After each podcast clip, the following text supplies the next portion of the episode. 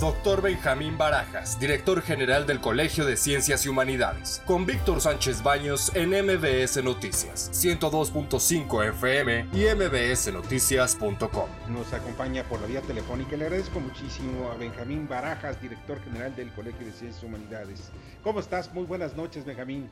Muy buenas noches y muchas gracias por la invitación. No, al contrario, yo me siento muy orgulloso. Soy egresado de los SHs, eh, pues, eh, y pues eh, procuré pues estar informado de qué eran los SHs y por qué razón yo los seleccioné a diferencia de la Escuela Nacional Preparatoria. Y pues me siento de verdad muy orgulloso porque era, yo lo considero así, era una fábrica de cerebros pensantes y eso me da mucho gusto. Y cumple ya 50 años los SHs, qué rápido se va el tiempo. Sí, eh, este 12 de, de abril eh, cumplimos los, nuestros primeros 50 años. El colegio fue fundado en 1971 y pues como tú sabes surgió para dar cabida a un buen número de jóvenes que terminaban su escuela secundaria y no tenían opciones de estudio a nivel medio superior. De hecho, el, el balance que se tenía en aquel tiempo era de 15 mil jóvenes que eh, radicaban en la zona metropolitana y que no iban a tener espacio.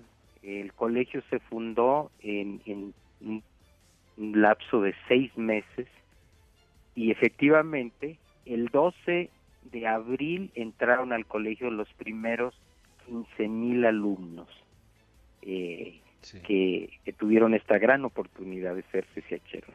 ¿Y, ¿Y actualmente cuántos alumnos tiene este, este sistema? Sí, oscila entre los 58 mil y los 60 mil eh, inscritos eh, en su periodo reglamentario, los tres años, con opción a tener un cuarto año para egresar. Es una población amplia con cinco planteles que en su momento eh, se ubicaron estratégicamente en, en las zonas eh, alrededor de la Ciudad de México con población, digamos, marginal en ese momento. Ahorita todo el mundo está en el centro. Sí, sí, sí. Estamos en el centro. Sebastián. Eh, ¿Cuántos maestros tiene el CCH hoy en día y qué está pasando con los planteles? Como, porque supuestamente, bueno, creo que necesita mantenimiento, aún durante épocas de pandemia se tuvo que dar mantenimiento. Eh, ¿Cuál es el costo anual que tiene cada uno de estos planteles por mantenimiento? Porque supongo que también tiene algún, creo que el del sur tiene hasta alberca, ¿no? Eh, bueno, ojalá tuviéramos, eh, bueno, en nuestra población de profesores oscila a los 3.200 distribuidos cinco planteles. Y eh, yo que el colegio, los edificios del colegio se, se construyeron en un lapso de dos meses y medio entre el 26 de enero y el 12 de abril de 1971 ya estaban funcionando. ¿Por qué? porque era necesario recibir esta población de jóvenes que no tenían espacios para estudiar. En nuestros edificios efectivamente eh, vienen de esa época, pero sí se les ha ido dando mantenimiento, eh, pues en, en, términos de cuidarlos, de, de hacer limpieza, de pintar, de sustituir puertas, ventanas, pero eh, se mantiene en su estructura original. Eh, no tenemos albercas, ese es otro modelo educativo. Eh, nosotros tenemos eh, aulas taller, tenemos laboratorios, salas de usos múltiples y espacios comunes de los jóvenes para hacer actividades deportivas y de recreación. Esa es como la, la situación que tenemos. Eh, por otra parte, Benjamín, eh, ¿qué es lo que van a hacer para festejar precisamente estos 50 años que pues no se cumplen siempre, no, son todos los días? eh, pues mira, eh, Víctor, ¿verdad? Sí.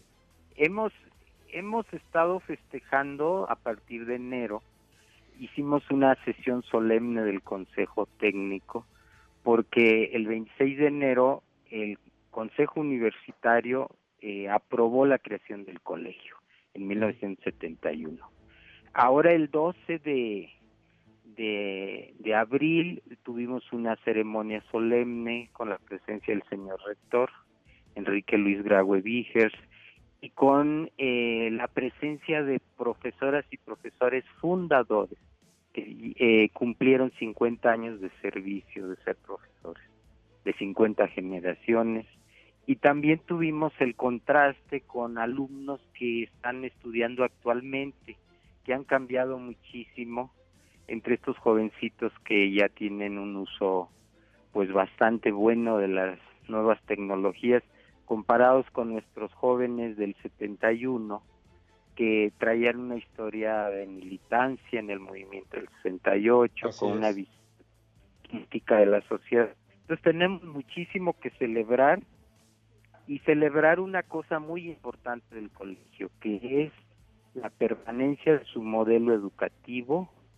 que se adecua muy bien al uso de las nuevas tecnologías para eh, reforzar el aprendizaje. Ese es un reto, pero también es una, una celebración. Claro que sí, porque es un sistema educativo que, pues, independientemente de que perdure, ha sido efectivo. Y muchos de los egresados de los colegios de ciencias y humanidades hoy están en el sector privado, en el sector público, y fuera del país también están teniendo mucho éxito. Pues, Benjamín, pues de verdad te agradezco muchísimo que nos hayas acompañado. Yo estoy muy feliz de que cumplan los SH 50 años y que sigan siendo también un referente educativo en el país. Así sí, pues muchísimas gracias por la invitación. Muy amable. Pásala muy bien y mucha suerte y que sean festejos, pero con todo lo que da, aunque estemos en pandemia, aunque sea la sana distancia. Qué amable, muchas gracias y mando un saludo a todos los maestros y maestras del colegio y a nuestro alumnado. Gracias. Yo también te agradezco mucho. Benjamín Barajas, director general del Colegio de Ciencias y Humanidades, los SH de la UNAM. Escucha a Víctor Sánchez Baños en MBS Noticias, 102.5 FM y mbsnoticias.com. Lunes a viernes 9 de la noche, tiempo del Centro de México.